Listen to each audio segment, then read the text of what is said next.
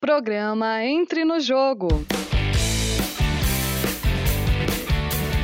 Rádio Inter, a rádio que toca conhecimento. Olá, sejam muito bem-vindos e bem-vindas. Estamos começando mais uma edição do programa Entre no Jogo, programa que se destina a falar um pouquinho desse mundo, né, desse mundo do esporte.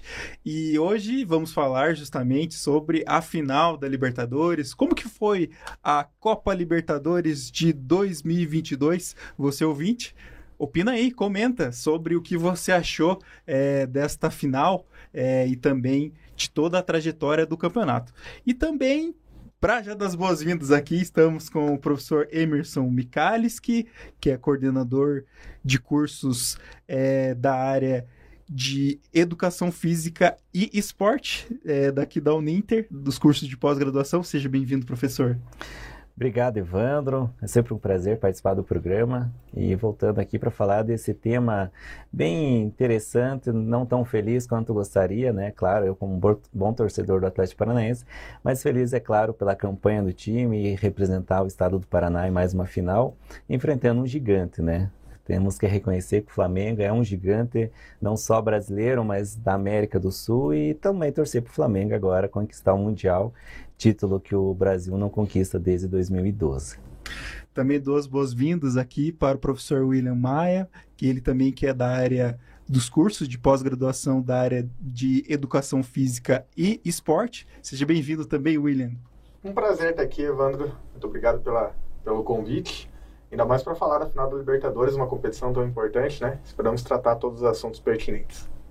E o Gustavo Henrique Leal também, nosso colega aqui do Inter Notícias, ou melhor, da Central de Notícias do Inter, aqui com a gente. Ele que também é apaixonado pelo esporte. É isso aí, boa tarde, Evandro, boa tarde aos professores. E vamos participar desse debate aí, comentar um pouquinho sobre o programa aí, sobre a Libertadores também.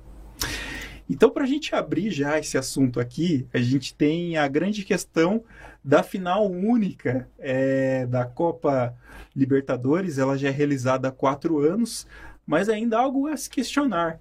E queria que vocês falassem um pouco então sobre é vantajoso esse modelo é, de final em jogo único para competição? Às vezes uma equipe é de um país, mas ela tem que se deslocar para outro país e isso atrapalha um pouco a logística dos torcedores. Exatamente, Evandro. É um dos grandes pontos né, que causa uma grande reflexão aí na competição, justamente nas últimas edições. Porque quando a gente fala em Copa Libertadores da América, nós estamos falando da principal competição entre os clubes aqui no nosso continente.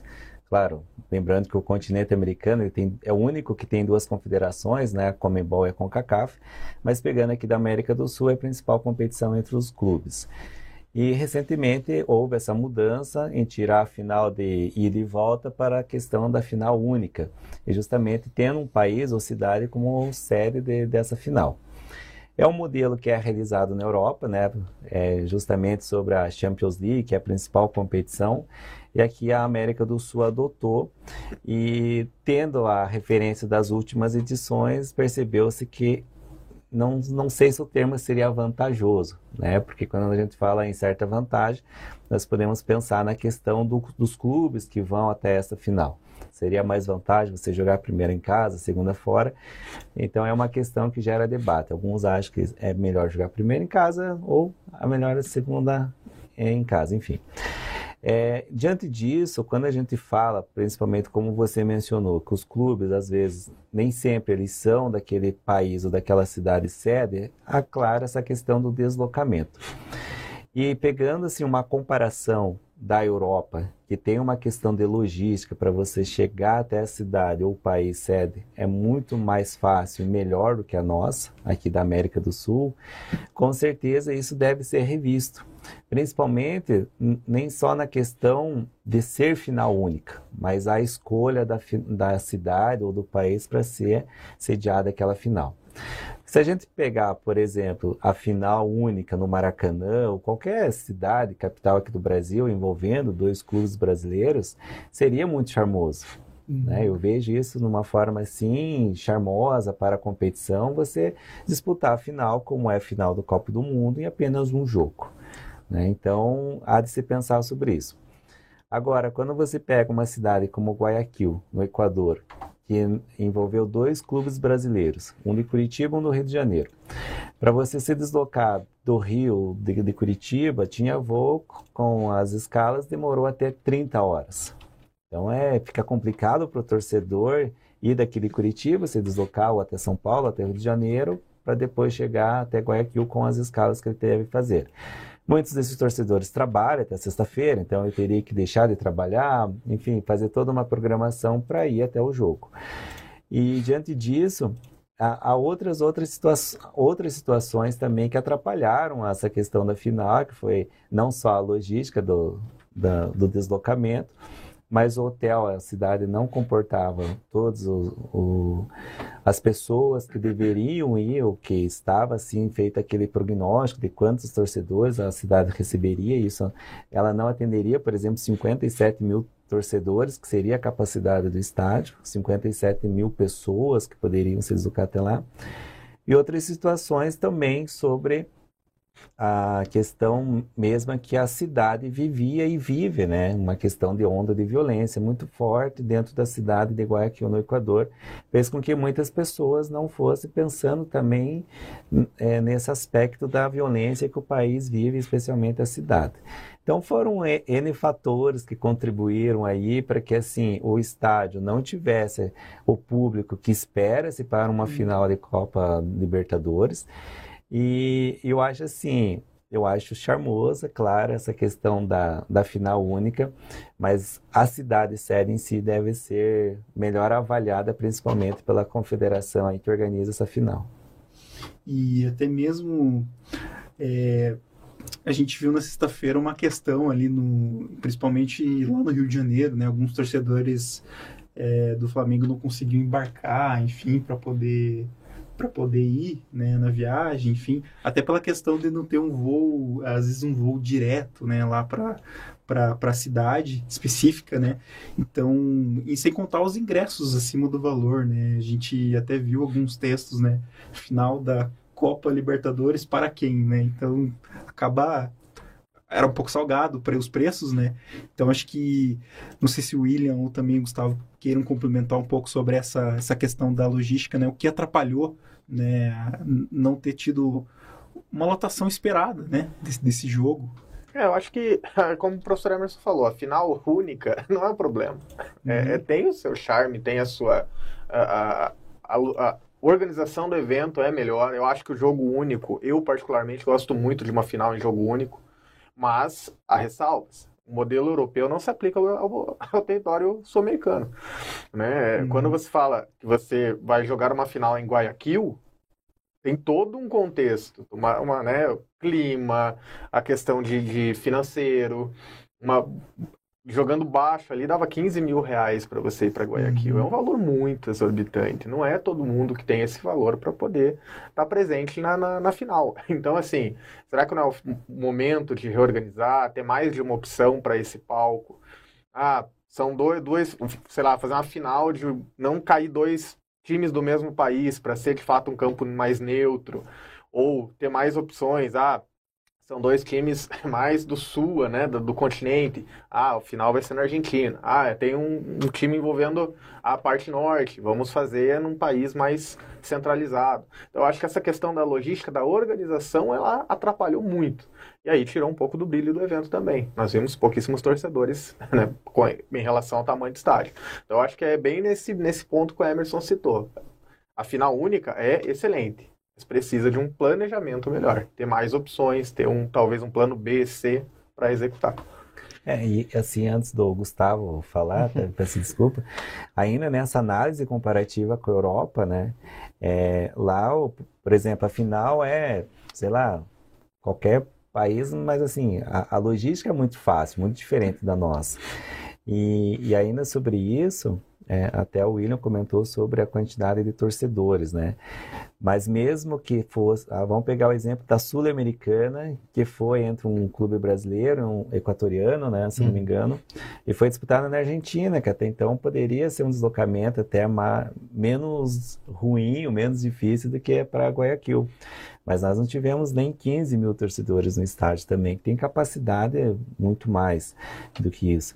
Ano passado, a final da Sul-Americana entre Atlético Paranaense e Bragantino, também na, na capital uruguaia, mas tinha lá 10, 12 mil torcedores. E isso entra um outro ponto que até o William comentou, que é o preço dos ingressos. Né? Nós vivemos uma realidade diferente aqui, que aí eles colocam no dólar, só que coloca lá 250 dólares. Quando você faz a conversão para o real, isso daí dá mais de mil reais. Então, assim, fica fora da realidade de muitas pessoas. E aí não é só a questão do ingresso, até quando o Evandro colocou essa questão do, de vários torcedores estarem lá no aeroporto lá de, do Rio de Janeiro, é, eram, eram voos fretados, que a, que a empresa com que o Flamengo tinha feito esse convênio deu problema.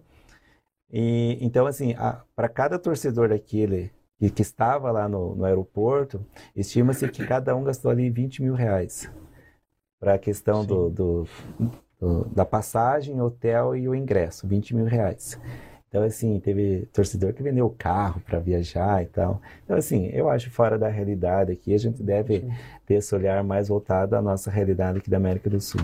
É verdade. Bom, só tenho a complementar o que os dois professores falaram, eles falaram muito bem, e o, o meu adendo é em cima disso, né? Afinal, tem um charme mais bonito, é, por ser jogo único, né? Você dá aquela emoção pro jogo. Nossa, um jogo único, é como que vai ser, né? Vai ser resolvido ali naquela... Mas você não dá a oportunidade do torcedor vir.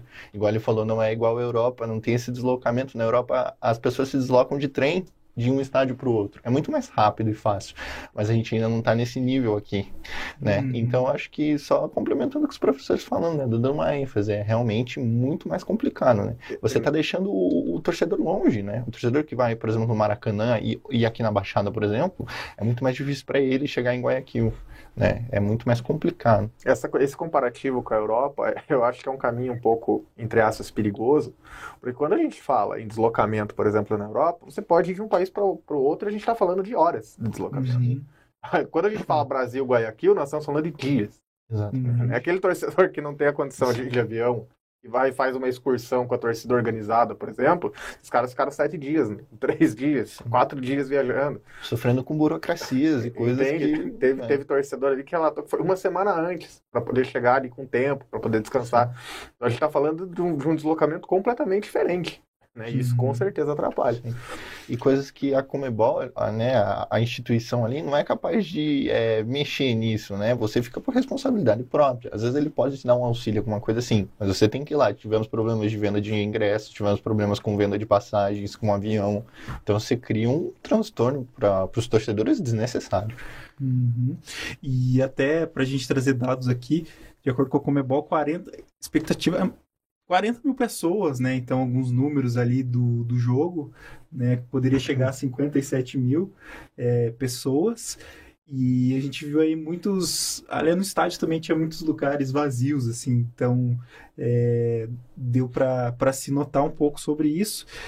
E, além disso, agora a gente pode falar um pouquinho da parte técnica da final entre Flamengo e Atlético, né? Temos quais os fatores decisivos né, que a gente pode trazer é, para a conquista né, do tricampeonato, do Flamengo, mas o que, que a gente poderia destacar dessa final? Dessa final? Pontos chaves é, para esse resultado, né, a gente tem aí é, Pedro Artilheiro com 12 gols, é, a surpresa que teve o Vitor Bueno entrando no meio campo como novidade no lugar de Davi Terans, Atlético jogando com três volantes, Pedro Henrique expulso no final da primeira etapa. E então, se queria que vocês falassem um pouco o que vocês acharam, né, em aspectos técnicos, né, da competição dessa final, né, ou melhor.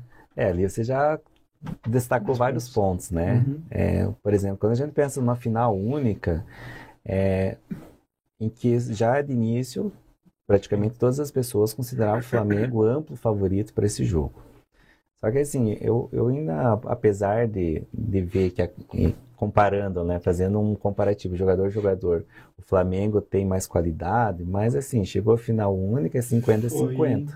Uhum. Né? A, Ainda depois, mais em campo neutro, né? Depois é. que a bola rola, aí as coisas começam a mudar. né? Então vamos pegar o exemplo de que o jogo começou muito parelho ali, né? Falando dessa parte técnica, o Atlético usou uma estratégia tática de marcação individual. Então, assim, isso se encaixou durante boa parte do jogo, até a expulsão do jogador, como você mencionou.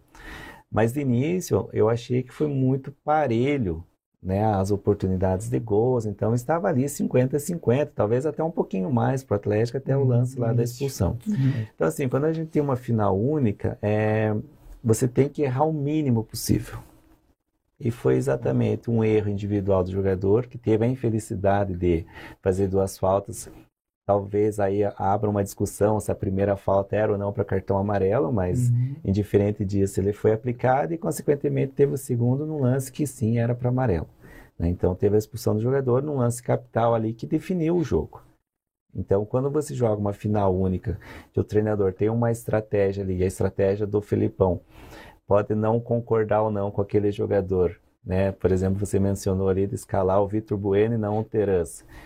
Mas foi uma estratégia do treinador que surpreendeu todo mundo. Quem conhece o Felipão, por exemplo, teve um jogo que ele era treinador do Grêmio, ele, é, ele mandou assim é, fazer um como se o jogador tivesse quebrado a perna, engessar a perna, se não me engano, no lateral direito, que era o Arce na época, para a mídia jornalística publicar que o jogador X não ia ter condição de jogo. Então, assim, chegou o dia do jogo, o jogador 100%. Ué, mas e aquele gesso na perna? Não, isso foi uma estratégia do treinador, né, para que o, a equipe adversária pudesse pensar uma estratégia diferente. Então, assim, foi uma novidade a escalação do Vitor Bueno para todo mundo, para os atleticanos, para os flamenguistas e demais torcedores que acompanham o futebol.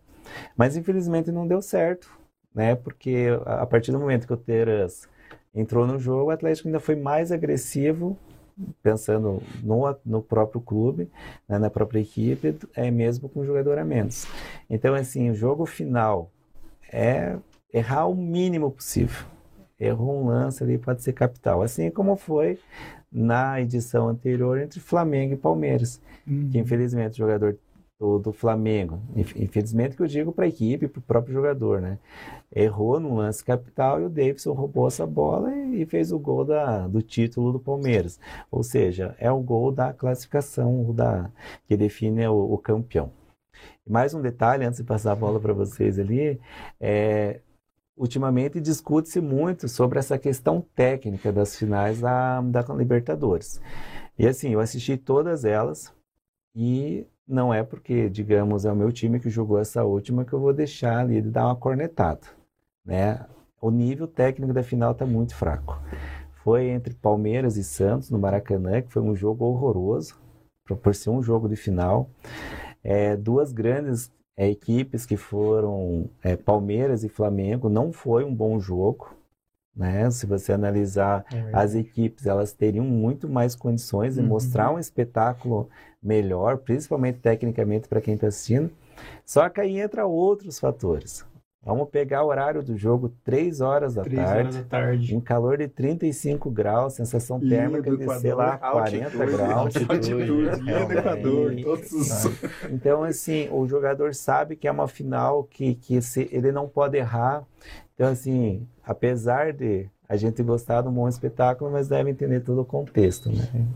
Bom, a Libertadores, igual ele falou, não tá ajudando, né? A altitude, igual a gente começou, e ligado a isso, a uma pressão psicológica muito forte. Eu vejo, igual ele falou, os dois times chegaram, estão numa final única, é igual igual. O Atlético começou melhor, mantendo bola na trave, vindo com tudo pra cima, mostrando ali um cartão de visita que o Flamengo não sei se esperava com tudo. Mas realmente acho que a qualidade técnica faltou. O Flamengo abriu o placar, depois a gente viu um jogo de tipo, ah, vamos segurar aqui um pouco, porque tá resolvido e, e qualquer problema aqui a gente vê depois, mas vamos segurar. E a infelicidade do zagueiro, é, e é isso que eu falei, a pressão psicológica. né? Você cometer uma falta, levar um cartão amarelo e na outra não perceber, ou não entrou com tanta força, mas não perceber. Falta é falta. Levou um vermelho prejudicou o time dele, né?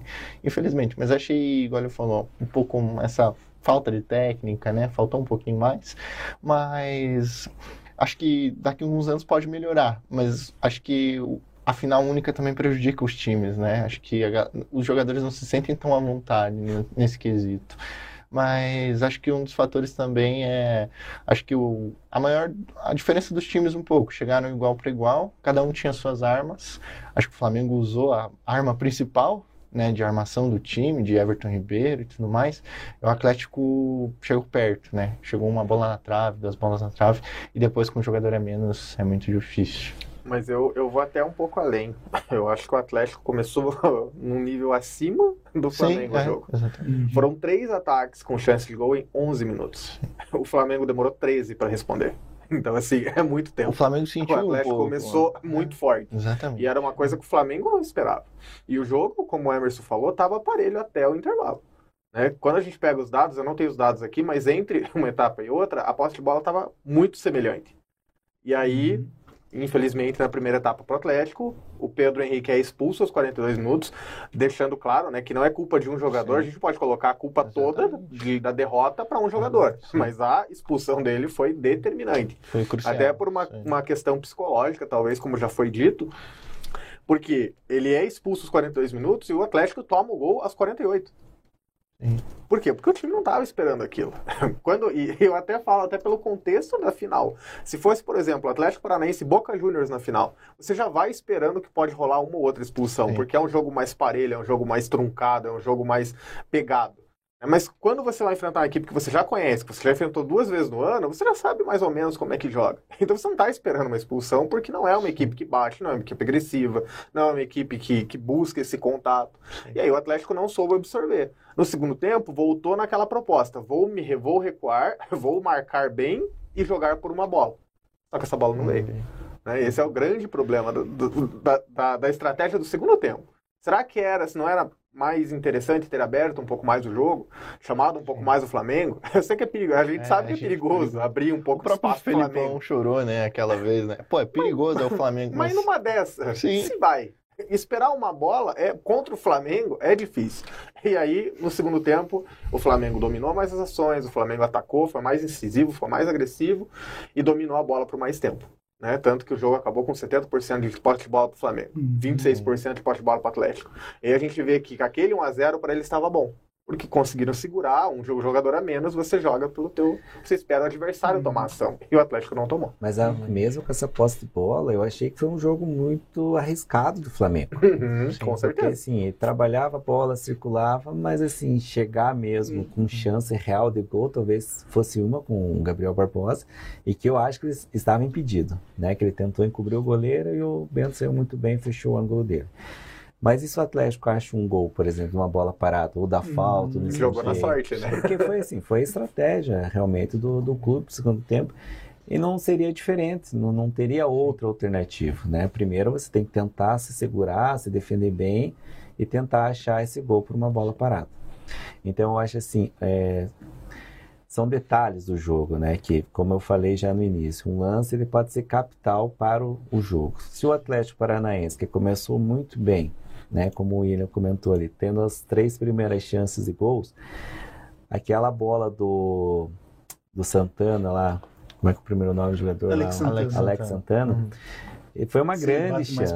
e se ele faz aquele gol, Uhum. seria outro jogo. Seria outro jogo totalmente. Então, assim, é, os times, eu acho que se respeitaram muito. O próprio Flamengo, né? Que todo mundo jogava esse favoritismo a ele.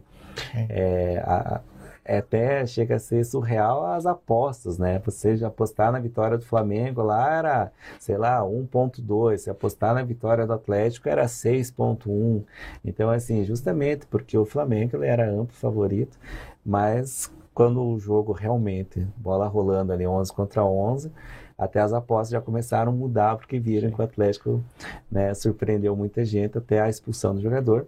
Que, claro, a gente jamais vai crucificar o jogador e colocar toda a Sim. responsabilidade nele, mas é um lance que comprometeu, querendo ou não. E até eu lembro de uma orientação do Dorival, era para que o Flamengo invertesse a jogada de bola, a jogada, né, toda hora para poder cansar o time adversário, né?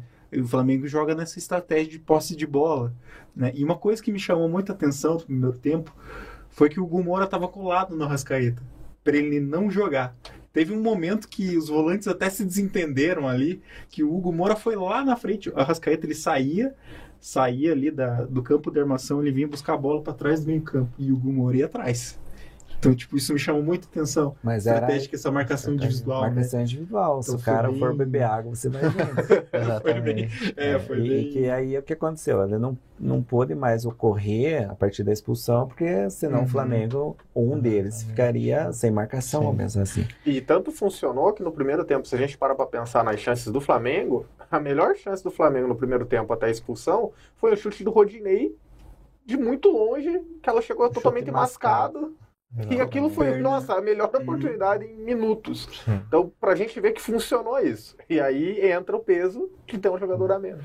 É, o Flamengo jogou um pouco o resultado depois no segundo tempo, né? E aí o Flamengo também vinha de uma, de uma final de um outro campeonato que mostrou isso. Naquela final daquele outro campeonato contra o Corinthians, o técnico tirou todo mundo e aí o, o Corinthians conseguiu uma bola na final da Copa do Brasil. E aí? Aí foi para aquela apreensão, drama dos pênaltis, né? E podia ter acontecido de novo. Não sei se ele lidou tão bem com aqueles fatos. Mas a né? impressão que eu tenho também é que eles o Flamengo entrou no segundo tempo com a seguinte orientação: vamos ver o que, que dá Sim. fazer.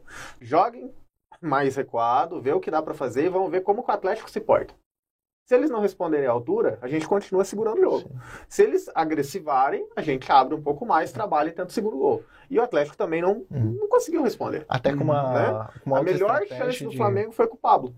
Uma Sim. cabeçada que o cruzamento Atlético, foi né? razoavelmente bom, ele estava bem posicionado, mas pegou mascado. Tentou cabecear, ainda fez o possível para tentar cabecear no gol e não conseguiu. Então aquela foi a melhor chance do Atlético naquele momento. Uhum. Quando o Flamengo percebe que o outro time não é agressiva, não não causa dano, não causa é, perigo, né? Sim. Obviamente que ele vai jogar pelo resultado. Ele tem um jogador a mais ele tem melhor posse É, de bola. Aquela Ele estratégia de você cansar o time, né? Exatamente. Se eu tô com a bola, eu vou passar aqui pro lado. E aí a gente fica tocando. Aí dá 70% de pa- até cansar o adversário. É. Com 33 graus, em Guayaquil, um sol rachando. Quando bate, sei lá, 30, 20 do segundo tempo, você tá ali correndo, cara, você não aguenta. Você Tanto que o fica Fernandinho tava pregado no final do jogo, pra E perceber. tanto, e tanto a assim, gente tava- vê que é isso, que Uhum. essa posse de bola de 74% não reflete no resto dos dados. É quando a gente pega os chutes a gol, por exemplo, foram 4 contra 3. 4 Uhum. do Flamengo contra 3 do Atlético. Chutes, né, chutes, a, a finalizações. 15 finalizações do Flamengo, 9 do Atlético Paranaense. Então Uhum. ficou números muito parelhos. Essa posse de bola não foi efetiva, essa posse de bola foi para cozinhar o jogo o tempo todo. É, e esses dados mostram um pouco daquilo que a gente fala, né? Ou, sim, o baix, a baixa técnica de uma final, né? Exato. Por exemplo, você investir lá 20 mil reais pra Uhum. chegar lá e ver o time dar três chutes, o gol, quatro chutes. Eu acho assim, é, claro, eu acho que o medo de errar fala mais alto do que o de acertar, né? Mas os, os jogadores, as equipes deveriam ser um pouco mais agressivos, justamente pensando no espetáculo, né? E isso não é de agora, você já deu outros jogos também, isso é um, como eu falei assim, a gente entende, mas também não pode deixar de fazer essa crítica ao espetáculo. E eu né? até faço essa crítica também a essa questão de dois times do mesmo país poder fazer a final. Porque antes tinha regra que não podia. Era organizada as Uhum. chaves para que não acontecesse. E a final era outro jogo. Porque aí não era só ali os. Como eu falei, você conhecer o time adversário, para as equipes é ótimo. Mas para o espetáculo não. Você já enfrentou o Flamengo, do, o Flamengo já enfrentou o Atlético duas vezes no ano. Sim. Então você já sabe quem você está enfrentando. Agora, se você faz uma final contra o, a- o sei lá, o Boca Juniors, o River Plate, você não jogou com aquele time. Você não sabe, você vai ver vídeo. Só que vídeo, né? Qualquer, qual, vai te mostrar pouquíssimo. Você joga então pelo dá uma outra, país também. exato, dá uma outra, um outro sentido afinal. Eu acho que isso também atrapalha. Porque ali você já sabe que quem você está enfrentando, como joga, você já sabe que o clima vai influenciar nisso, naquilo, para as duas equipes, então acaba se tornando um nível baixo, É, baixíssimo. mas aí você toca num outro ponto, né? Que é justamente a hegemonia do futebol brasileiro Sim. nas últimas Sim. edições. Pois é. Uhum. É, por exemplo, o Brasil, com esse aumento de vagas, não só para o Brasil, mas para os outros países também, conforme a classificação lá na, na Comembol, o Brasil tem oito até nove representantes. E mesmo esses representantes, é da, pensar ali na Sul-Americana ainda, não ser os, os mesmos, ou que ficarem em terceiro na chave, Uhum. O Brasil está tendo uma hegemonia tanto na, na Libertadores quanto na Sul-Americana. Com certeza. Como fosse a Série A e B ali da Comembol. Tanto que no- na tabela, para você se classificar, só um time não se classifica. Isso. Só o 16 não mas Uhum. também não me classifica Então, pra nada. isso ali é uma coisa que vai ser difícil de tirar nesse momento. Porque Sim. o investimento no futebol brasileiro é muito maior do que o investimento E esse é o ponto países. preocupante também, né? Porque a gente vê uma hegemonia e aí uma final fraca. Uhum. E aí a gente para pra pensar, nossa, qual é o nível do futebol sul-americano? Será que o nível do futebol sul-americano hoje proporciona uma, um ambiente para a gente fazer uma final em modelo europeu? Sim, é. Isso é o que deve ser repensado também. É, né? mas aí é aquilo que a gente já falou, né? Desde 2012 que você conquista um título de mundial. E vai ser muito difícil, ainda mais se houver um novo formato, né? Que Pois é. envolver mais clubes europeus vai ficar mais difícil ainda. Então, assim, é, se a gente pegar aqui um recorte da- da- das últimas três edições, desde 2010 para cá, é, das três edições da, da Libertadores, foram nove conquistas brasileiras, se eu não me engano, três argentinas Sim. e uma da Colômbia. Uhum. Então, assim, vai prevalecer os últimos anos. As finais estão sendo entre clubes brasileiros, né? Exato. E, assim, tudo se encaminha para manter isso. Para continuar. Mas aí não é a culpa do brasileiro, né? É a culpa dos outros que não estão. Sim, Acho sim. que a gente pode destacar também al- alguns times melhoraram muito no Brasil. Pô, você vê o Flamengo e o Palmeiras, você tem um time muito bom, ah, mas as competições enfraqueceram também, né? Pô, antes você brigava, tinha que dar muito duro pra você chegar em quarto, pra você disputar o Pra Libertadores. Agora tem gente que se acomoda ficando em sétimo, oitavo. Fala, pô, aqui, quem sabe uma vaga, não venha depois com um outro time ganhando, venha outro título aí, vem abrir vaga e não sei o que, e daí fica a competição ela encurta, e aí você não tem, tipo, a gente tem Flamengo, Palmeiras, River e Boca, digamos assim, que não estão muito no nível, né, igual os dois, estão um pouco abaixo, mas não tem um, né, um time do Peru muito forte, do Paraguai, a gente vê poucas equipes como essa destacando, né, o, o Del Valle é uma equipe que se destacou nesse, nesses últimos anos, está se destacando pelo tudo que formou, né, é, investimentos e tudo mais, né, mas fica, fica nisso, né, um pouco dos dois. É, mas a nível internacional, o próprio Atlético Paranaense pode ser colocado na balança, né? Sim, a gente também. fa- fala Atle é, Flamengo, Palmeiras, Boca, River. Hoje eu acompanho o futebol argentino, o Atlético Paranaense não perde nada para as duas principais equipes argentinas. O Atlético pode não fazer um bom nacional. Não pode ser uma equipe de elite ali no nacional, lá disputando o título, mas internacionalmente, é, como é a tradição aqui dos, dos times do Paraná, os times do Paraná são copeiros. né? Esse formato de campeonato Sim. brasileiro de liga nunca foi muito bom para as equipes daqui, mas as Uhum. Copas são.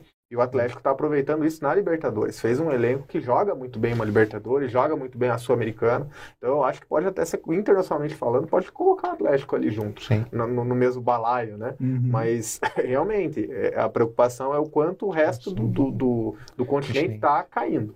Né? A hegemonia, o Emerson falou exatamente o que vai acontecer. Essa hegemonia vai durar por muitos anos ainda. É, esse, essa, esse investimento maior no futebol brasileiro, né, nos últimos anos, está fazendo gente diferença. Que a gente não quer, desculpa te cortar, é que vira um campeonato alemão. é muito chato. É Bayern de Munique todo ano. Mas é que no Brasil não, não acontece, Não né? acontece. O máximo que vai acontecer ali é um espanhol, né? É. Três times Uhum. sempre brigando pelo título. Sim. Mas a nível, digamos, da Libertadores, é, apesar que o Palmeiras ganhou duas recentes, depois veio o Flamengo duas, Sim. muito próximo da outra. Enfim, mas há ainda diferente da Alemanha, É, né? Que com só certeza. dá Bayern, Bayern, Bayern. Enfim. Um equilíbrio maior, É. né, digamos, pelo menos o campeão ali Sim. do o No- campeão brasileiro falou. acaba É, mudando muda um pouquinho. É que na Europa eles têm um olhar talvez diferente do nosso, que lá eles jogam Uhum. pela Champions, né? Sim. Então, assim, Uhum. é o, o Paris, né, no, na França, que sempre vai ganhar o campeonato Exatamente. francês, pode ter uma exceção outro do, do outro clube. E na, na Alemanha o Bayern, na, na Espanha o Real, o Barcelona, e assim vai. Cada país tem o seu time gigante, vamos dizer assim, que depois ele vai tentar ganhar a Champions. Aqui no Brasil ainda a gente tem ali um bloco de clubes Sim. né, É, tem que que- enfatizar isso. A gente tá falando de que no Brasil é muito difícil acontecer isso, porque às vezes você pega, sei lá, Atlético Goianiense e Atlético Paranaense dá um jogo difícil, cara. Não é fácil. Mas aí a gente tá falando disso na Libertadores, né? O exemplo é tipo, o Palmeiras ganhou duas agora, né? Não, não na Liga Brasileira, mas na Uhum. nossa competição internacional. E aí a gente tem só para só fechar, é, Pedro, então, eleito o melhor jogador é, da competição, né? Então, artilheiros. artilheiro, né? Com 12 gols, a gente tem expectativa de que ele sirva a seleção brasileira, né? Vai ser uma das grandes grandes dúvidas aí, mas acho que ele tem muita chance de, de, de ir para a seleção brasileira. Mas é isso, vocês acham que a grande, a grande revelação dá pra gente citar algum outro jogador que foi revelação, algum técnico de destaque dessa, desta competição que vocês queiram é, só para a gente fechar então a edição? Eu acho assim, o Pedro não já não é uma revelação, né? Ele tinha momentos que não vivia tão bem e eu acredito que muito era dos treinadores que trabalhavam com ele. Não dava as oportunidades que ele merecia. Até viu o Dorival e achar um esquema dele jogar junto com o Gabigol e ele mostrou todo o potencial que tem. Quanto à seleção, não tem nem dúvida que ele vai para a Copa com certeza. Em relação a treinador, eu ainda destaco o Filipão, com 72, 73 anos. É, chegou a mais uma final de Copa, poderia ser o, o, o, treinador mais vitorioso do futebol brasileiro, né? Porque ele ganhou uma, Copa, uma Libertadores com o Grêmio, outra com o Palmeiras, poderia ser Sim. a terceira Copa. E é, talvez uma das revelações ali, se a gente pensar em Copa Libertadores, é o próprio Vitor Roque, do Atlético Paranaense, uhum. que com 17 anos joga uma final Sim. da Libertadores é candidato a melhor jogador da Libertadores, uhum. porque ele fez gols decisivos é, apesar de fazer poucos gols, mas os gols que ele, uhum. que ele fez foram decisivos. E com 17 anos, eu com 17 anos não lembrava o que fazia, mas é. jamais jogar Libertadores, né? ainda mais na uhum. final. É, uhum. eu divido bem, né? Eu acho que tem muitos nomes, acho que os principais sendo Atlético, como revelação. Então acho que o Vitor Roque, o outro menino, acho que é Vitinho, o nome dele também, acho que jogou muito bem, acho que seria. É, principalmente o Bento, porque ele sobe para substituir o goleiro do time adversário, que está no time adversário Santos, e faz um grande campeonato. Acho que o Bento é um destaque. E do Flamengo, eu queria destacar só um nome: é João Gomes. Acho que, igual ele falou, também muito jovem e já é jogando muito bem, tanto o Libertadores, mas também brasileiro. Acho que esses nomes aí são, acho que para mim, os principais dessas competições. Eu, eu vi com, essa, com esses dois nomes também, tanto o uhum. Vitor Roque quanto o João Gomes. Eu acho que como revelação são os dois jogadores que com certeza foram uma grande surpresa para o futebol brasileiro, né, para nós aqui que acompanhamos. Uh, destaque: o Pedro é incontestável, fez um ano excelente. Eu acho que né, não, não tem motivos para não ser o melhor realmente, é. o artilheiro, o melhor do campeonato. Um outro destaque é um, não é uma revelação, longe disso, mas o que jogou o Everton Ribeiro também, né, a constância nem sempre aparecia como um grande nome do jogo, mas sempre fazia ali o, o seu papel né? muito bem feito. Tanto que o cruzamento do gol, ele achou Sim. aquele cruzamento, estava uhum. super bem marcado, conseguiu botar velocidade, fez uma, uma finta e conseguiu fazer um cruzamento excelente. Uma tabelinha. Exatamente. Né? É, é, Para a gente analisar um pouco a qualidade do jogador. E sobre técnico, eu não, não destacaria nem, ninguém eh, individualmente. Eu colocaria os dois, tanto o Dorival quanto o Sim. Filipão. Filipão, pela idade que tem, pelo trabalho que conseguiu fazer no Atlético, e o Dorival por pegar um time que estava lá ainda naquela vibe Jorge Jesus, Sim. vibe né, Renato Gaúcho, que não deu certo, muita um cobrança. Baixo, né? É. né? Ah, o, o, técnico brasileiro é ultrapassado, não consegue mais fazer o, o, time render, não dá mais, tem que vir um gringo, e aí ele pega esse time do Flamengo, vai de pouquinho, com humildade, trabalhando e consegue extrair o que extraiu. Então eu acho que os dois técnicos são, os, os dois técnicos finalistas com certeza são destaque da competição. E, e ainda, só para concluir, o próprio Gabriel Barbosa, né, o Gabigol, que é muito decisivo Sim, em finais, exato. né? São... Faz gol aí uhum. praticamente todas as finais. É, foram quatro finais. E ele alcançou gols, né? o uhum. Luizão como o maior artilheiro ali brasileiro da Copa Libertadores com 29 gols. E todas as finais que ele participou, Alcançou, ele passou. Gol. É, mas é, agora, mas ele... É, só de destaque para as revelações, mas acho que é o que eles falaram, é complementa, né? O Pedro é seleção, não tem dúvida. O Gabigol faz gol em toda a final, não tem o que falar. E os dois técnicos é o que ele acabou de complementar, o professor acabou de complementar. É, assim, um que vem muito bem em tudo a sua carreira, que é o Felipão e tudo mais, ele ressurge um time de novo, né? Consegue um time vencedor e leva a final. E o Dorival também. Ele sai de um projeto no Ceará e aceita um projeto no Flamengo difícil, difícil. muito difícil. E uhum. consegue né, duas taças em uma temporada. Então... E fez aquilo que é, conseguiu, conseguiu jogar com Pedro e Gabigol, que era, que era algo que nenhum dos treinadores conseguiu fazer anteriores, né? Exato, Nunca achavam que os dois centroavantes poderiam jogar juntos e adaptou, né? Então acho que deu certo. Ah, claro, chegaram alguns outros reforços né, do Flamengo. É, enfim, os dois times têm suas, suas qualidades, suas características, surpreenderam esse ano, né? Embora o Flamengo tenha um maior investimento, o Teste também, abrir os cofres também, né, para poder investir em jogadores durante esse ano.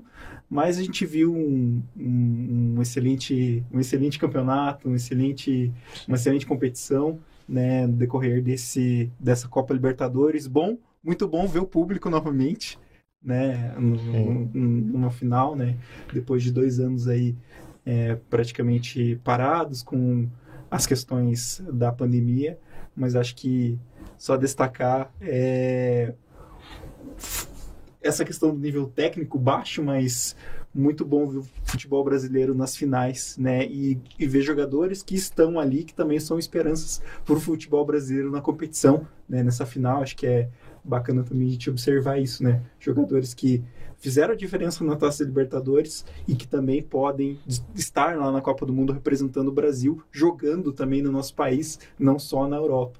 Né? Então acho que é bacana também a gente Sim, destacar isso.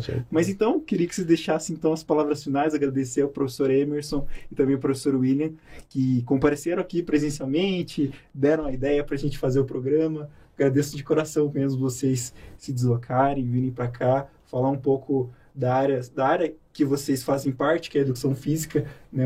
a parte é, também do futebol que está relacionado com a atuação profissional de vocês, mas que também a gente tenta incentivar essa participação no esporte. Legal, Evandro. Nós que agradecemos aí o convite, a oportunidade, né, em poder falar é, de futebol especificamente, mas claro, o esporte de forma geral faz parte da, da nossa vida, principalmente profissional, né, que gente trabalha e estuda é, voltada ao esporte. E assim, como você mencionou, né, a gente fica feliz por esse momento que, que estamos retomando. E como você mencionou o público, vale registrar também a festa na arena, mais de 52 mil ingressos vendidos para as pessoas acompanhar dentro da arena, né, tentar de alguma forma enviar as energias positivas para o clube, para o time, aliás, e então, essa, essa festa que foi realizada aí, parabenizar também a toda a torcida atleticana que se reuniu debaixo de muita chuva uhum. né, no dia. Foram 52 mil ingressos vendidos, mas foi lá aproximadamente, aliás, um pouco mais de 48 mil pessoas. Mas é muito legal ver a torcida aí acompanhada um telão né, e mandar uhum. as energias para o clube. Foi uma festa muito bonita. É, queria agradecer os dois professores que participaram, o Evandro, o Arthur aqui, a galera da CNU, pela oportunidade de comentar. E é isso, espero a próxima. Muito bom ver os clubes do Brasil no auge também. Espero comentar mais sobre isso. É muito bom, né? Principalmente um clube tipo do Paraná, dando essa ênfase para o nosso estado também. Também só agradecer a participação, sempre eu fico à disposição aí para pra, as ideias né, que surgirem em outros programas. E compartilho do mesmo sentimento de ver dois times, apesar de rival, né? Eu torço é. para o rival, mas Uh, ver dois times brasileiros lá fazendo a final. Vamos torcer para uma final, quem sabe, no Brasil, nas próximas edições, com dois clubes brasileiros, obviamente. E torcer também para aumentar um pouquinho o nível do futebol sul-americano para que a gente possa ver finais mais competitivas, mais brilhantes, né? Então agradeço a todos que acompanharam, aos professores, ao Gustavo também, e a gente se despede então do programa Entre no Jogo. A gente volta em breve com mais uma edição do programa Entre no Jogo para falar um pouquinho do esporte, do futebol e demais esportes é, que fazem parte do nosso cotidiano. Um grande abraço e até a próxima edição do programa. Programa Entre no Jogo.